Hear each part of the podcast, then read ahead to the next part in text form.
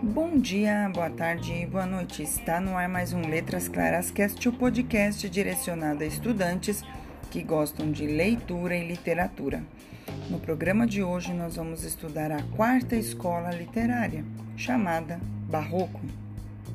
Mas para iniciarmos, peguei uma fala do escritor Alfredo Bossi, que diz: É um estilo voltado para a alusão e não a cópia é para a ilusão enquanto fuga da realidade convencional.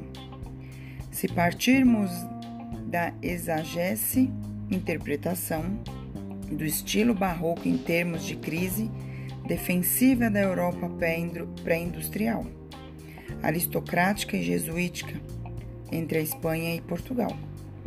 Perante o avanço do racionalismo burguês, isso na Inglaterra, na Holanda e na França então entenderemos o quanto de angústia, de desejo de fuga e de ilimitado subjetivismo havia nestas formas.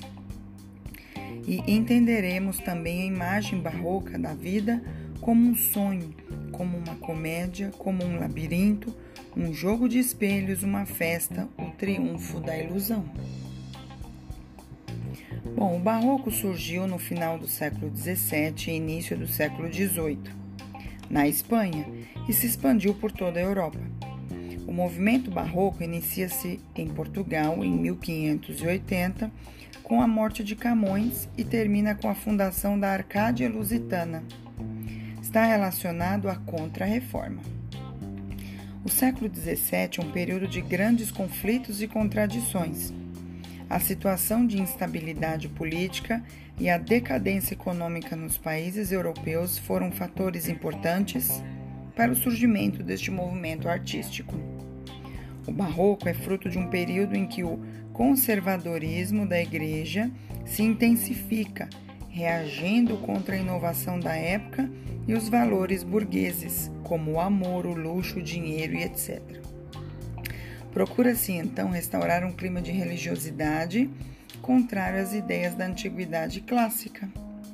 Estes fatores fizeram com que o homem conciliasse os valores medievais, que seria lá o teocentrismo, Deus no centro de tudo, com os valores renascentistas, que é o antropocentrismo, que é o homem no centro de tudo.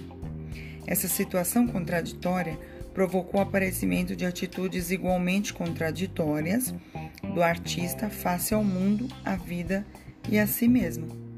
No próximo programa falarei das características e um pouquinho da estética barroca.